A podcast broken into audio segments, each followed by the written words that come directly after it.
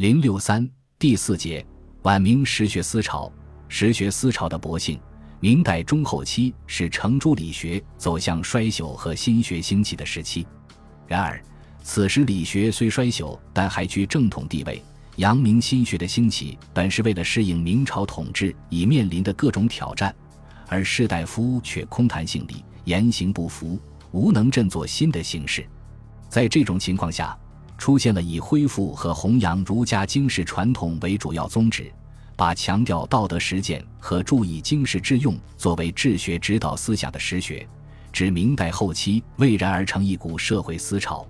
晚明实学思潮先由学术界发起端绪，随后波及政治、经济、科学和文化艺术领域，在明清之际的思想界产生了重大的影响。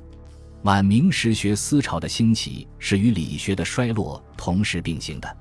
明中叶以后，理学自身日益僵化，越来越陷入教条主义和形式主义的困境。于是，在理学内部出现了批评理学、提倡实学的思想，要求学术为治世服务。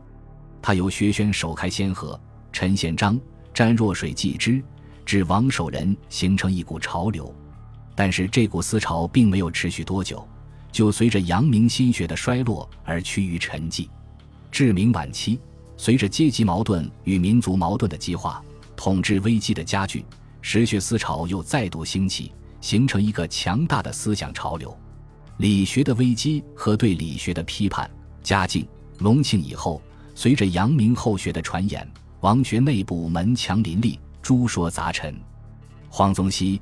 明儒学案，继王学诸派不下数十家，然旧中大别，则可分为渐修派和顿悟派。渐修派以聂豹、罗洪先、钱德洪为代表，他们提倡静坐归寂和逐时磨练，强调克去私欲的省俭与渐进功夫。顿悟派以王基、王艮为代表，他们主张成良知，渔夫渔妇能知能行，不赞成繁琐的修养程序和细节。强调顿悟良知，顿悟良知派在内容和行迹上更多的包取了佛教禅宗的思想路数。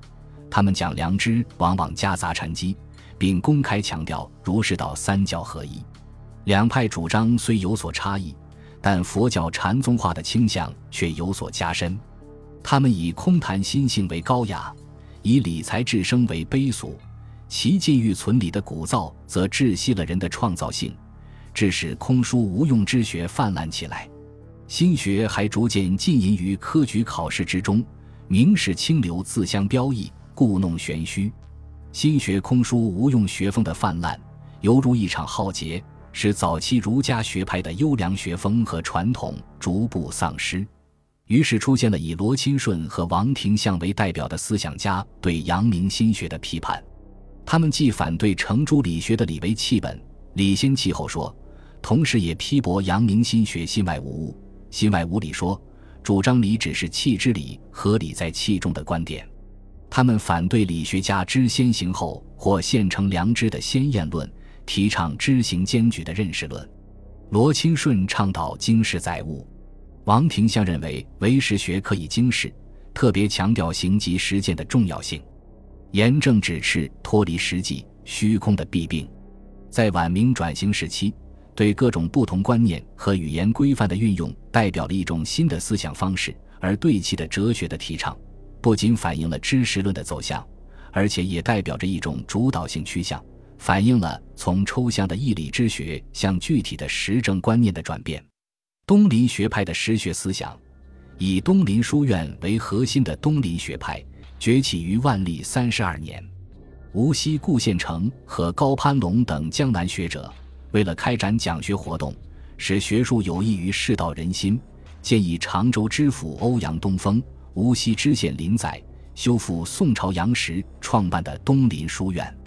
东林书院修复的当年十月，召开首次大会，顾宪成并订立了东林会约。他们通过讲学活动，既论学又议政。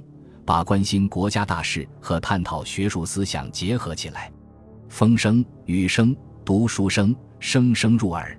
家事、国事、天下事，事事关心。这副对联，就是他们读书讲学而不忘国家安危的真实写照，也是东林学派倡导实学的精髓。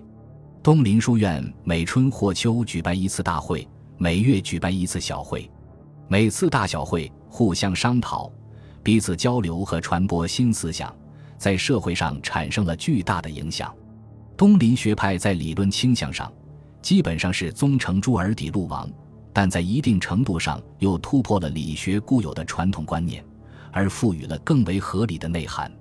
他们批评王学莫流气如入禅的空言之弊，力辟王阳明的无善无恶心之体之说，以畅明儒道为要旨，认为儒学之道博大精深，推而广之，则上可干王政，下能立风俗。使社会政治秩序趋向稳定。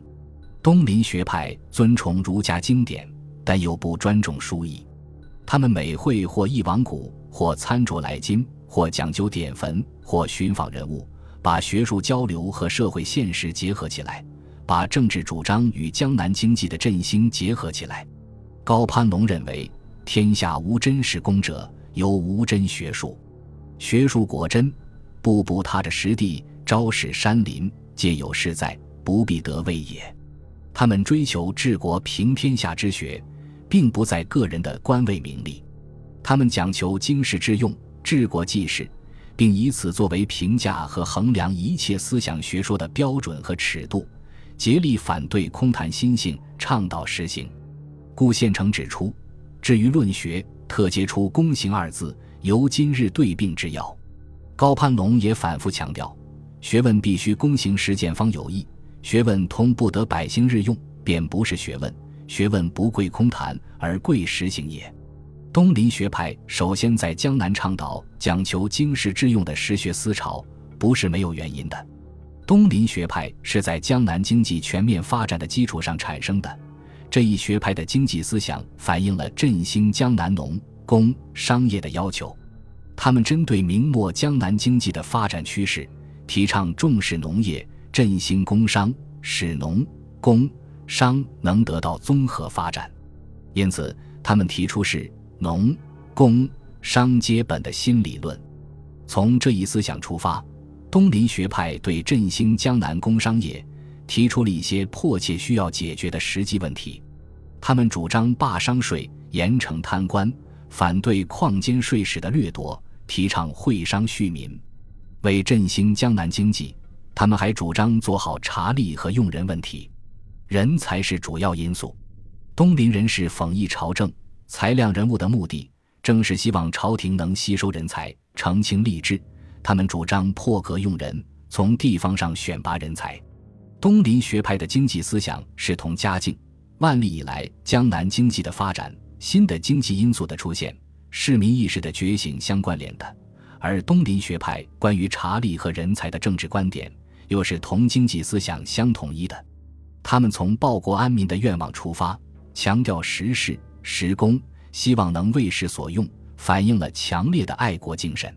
他们在维护明朝根本利益的前提下，提出立国益民的政治原则，并要求打破传统意识观念对人们思想的束缚。学术上反对门户之见，从理学发展史的角度。给予程朱、陆王等不同学派应有的历史地位，开启了后来以黄宗羲为代表的对宋明理学进行总结的端绪。